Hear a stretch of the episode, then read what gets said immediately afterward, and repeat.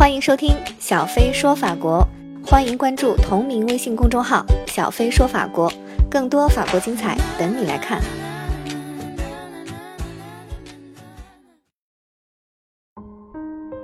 大家好，我是小飞。呃，这几天有点感冒啊，所以声音也是这个感冒的声音。呃，希望大家能够多多体谅。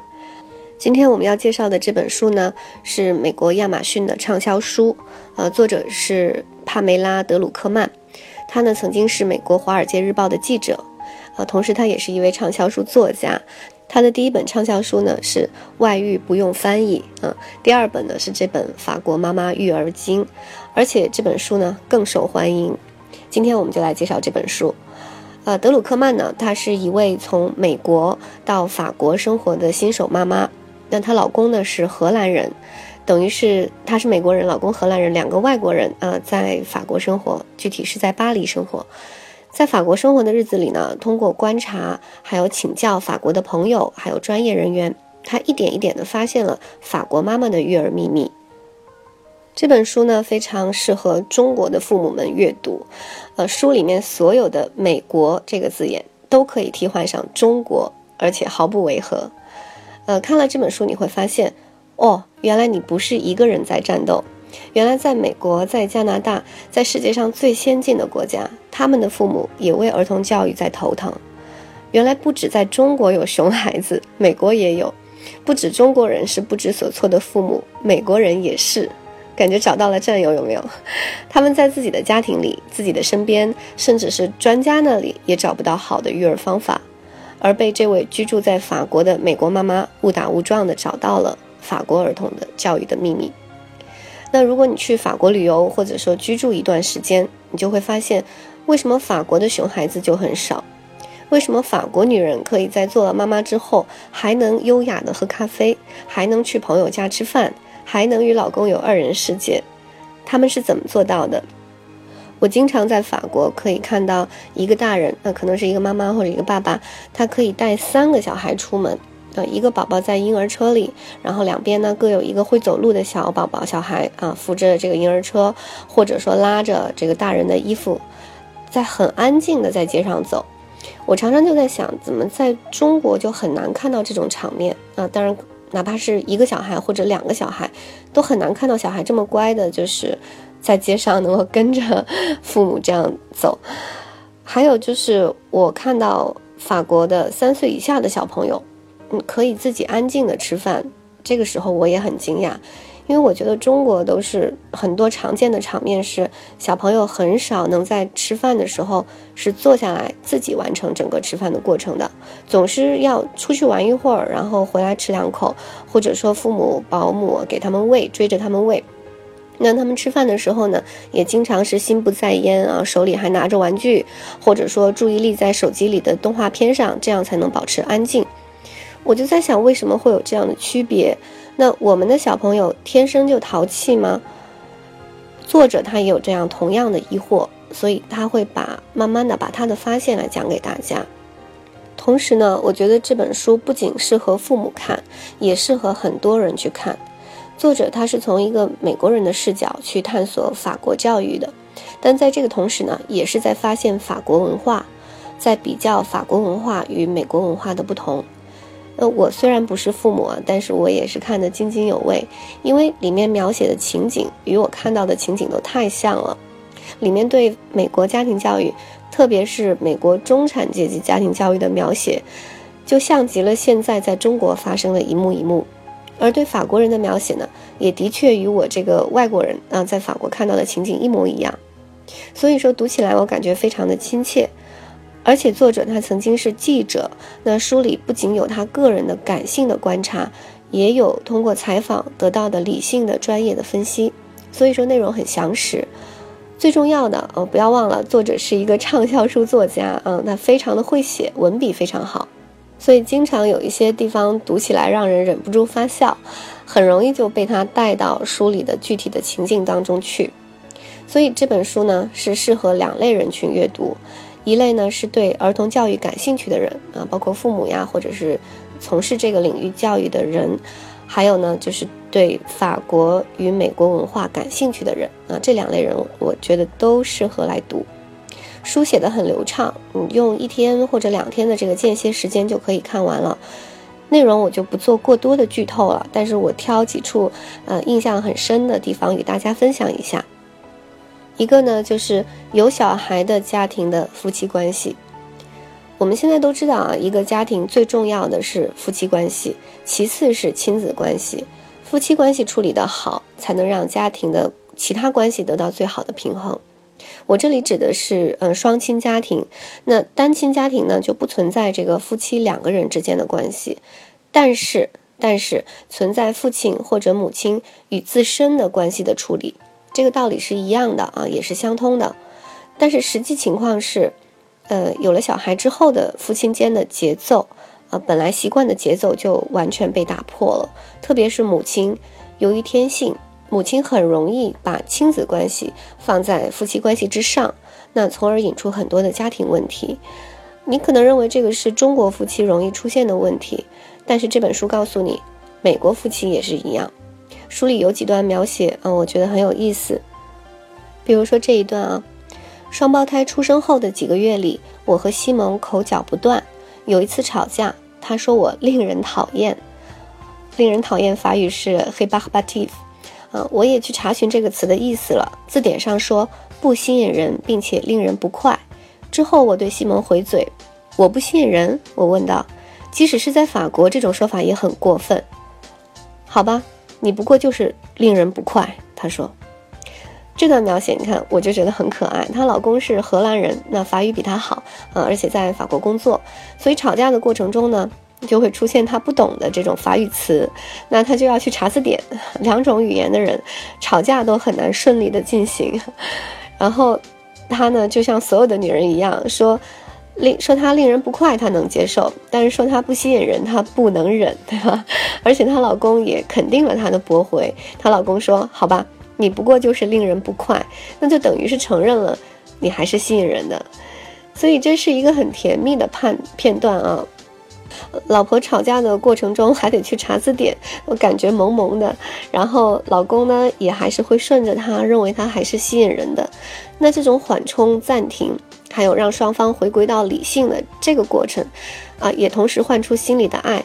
我觉得这个瞬间特别的甜。还有一段啊，大家来听一下：恨你的配偶吗？来个晚间约会吧。想勒死你的孩子？来个晚间约会吧。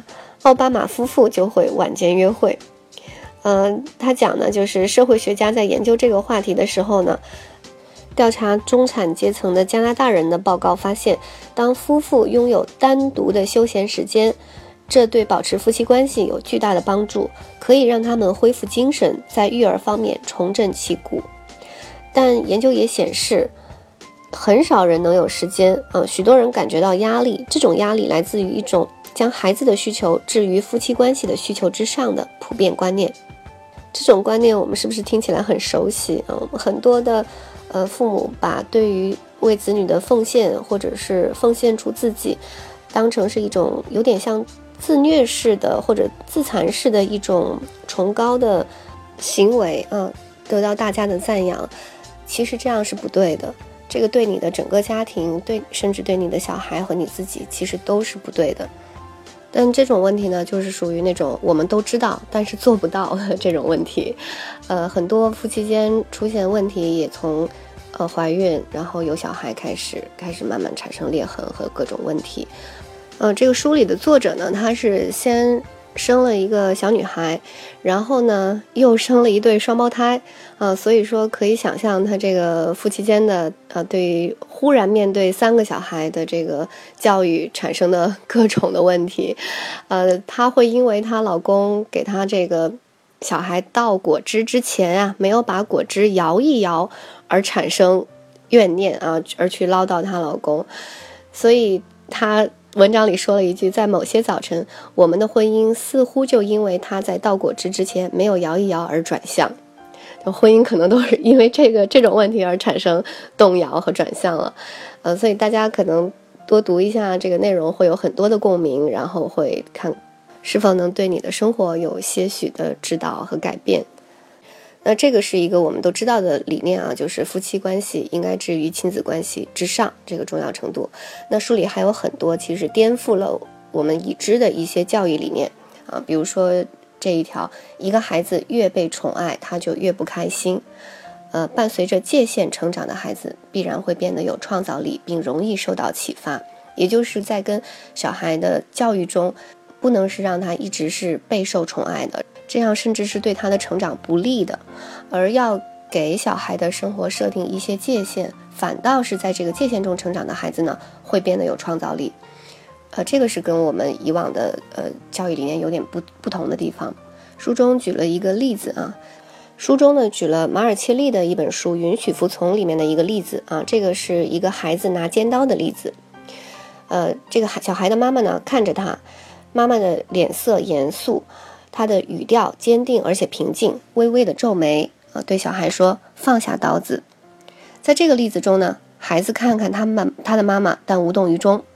十五秒之后，他的妈妈用一种更加坚定的语调说：“把那个东西放下。”然后十秒钟过后，他又说：“你明白我说的话了吗？”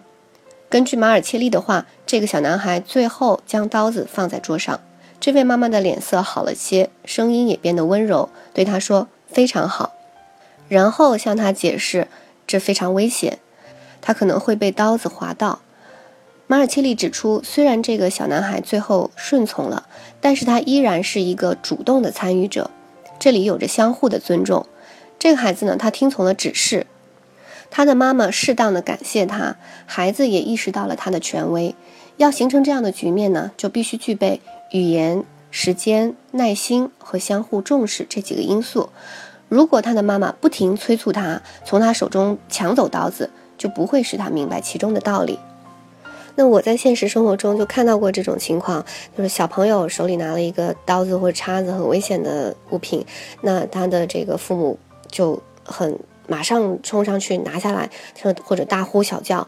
那这个时候小朋友他是没有明白这个是怎么回事的，那他会觉得他做这个举动呢，引起了大人的很强烈的反应，反倒刺激他愿意去重复的做这个动作、这个行动。所以说，呃，书里面给了举了一个很好的应该有的呃父母的反应。这样的话呢，让小朋友他有参与感，而且他是主动的去按大人说的做。主事后呢，又主动的明白是怎么回事，呃，所以这种的指导，我觉得是非常实用的，在这本书里也经常会有。书里面还有一个论点，我觉得很值得我们现在的呃中国家长去了解的，就是让孩子过自己的生活。嗯，比如说书里说，我从来没有和老师说过话，他是和小豆豆相处，而不是和我。这个小豆豆就是作者的。女儿第一个女儿啊，那他跟他女儿的老师就在学校的老师基本上是没有什么太多的交流的，因为他认为学校的教育就是老师和他女儿的相处。但是在中国，我觉得中国是很多家长与学校和老师都是互动非常紧密的。现在甚至老师都是直接给家长布置作业，因为我们现在手机很普遍了嘛，手机上的 APP 也很多，呃。微信的各种渠道，老师可以通过各种渠道跟家长保持紧密的联系。那这种做法呢，我觉得是一种模糊边界的做法，甚至可以说是一种侵犯。好像老师和家长都是团结起来对付孩子。那学校教育其实是学校教育，家庭教育是家庭教育。老师呢，需要让孩子喘口气，也需要让家长喘口气。家长需要让孩子感觉到他们是孩子的保护者，家是避风港。但是老师与家长的无缝接轨呢，使孩子变成了暴露在双方眼前的一个透明人，他等于没有任何可逃的空间。我觉得这很悲哀。嗯，还有就是美法文化上面的不同，还包括比如说保守秘密的文化啊，这个也是让我觉得很有意思的。到底是不惜任何代价追求真相的态度正确呢，还是保守秘密、保护朋友或者不是朋友的人受到最小伤害的态度正确呢？这个在成年人，我觉得都是一个值得探讨的问题啊，都可以上奇葩说进行辩论了。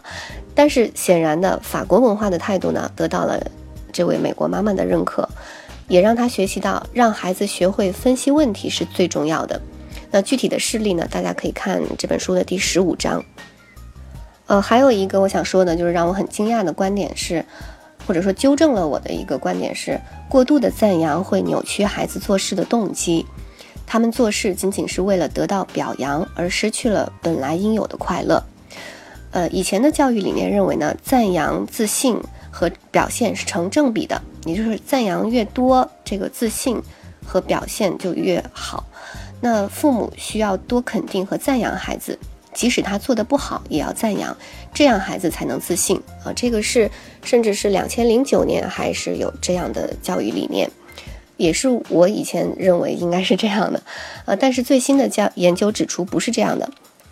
一个受到过度赞扬的人，他们会害怕承担风险，并且缺乏感知方面的自立。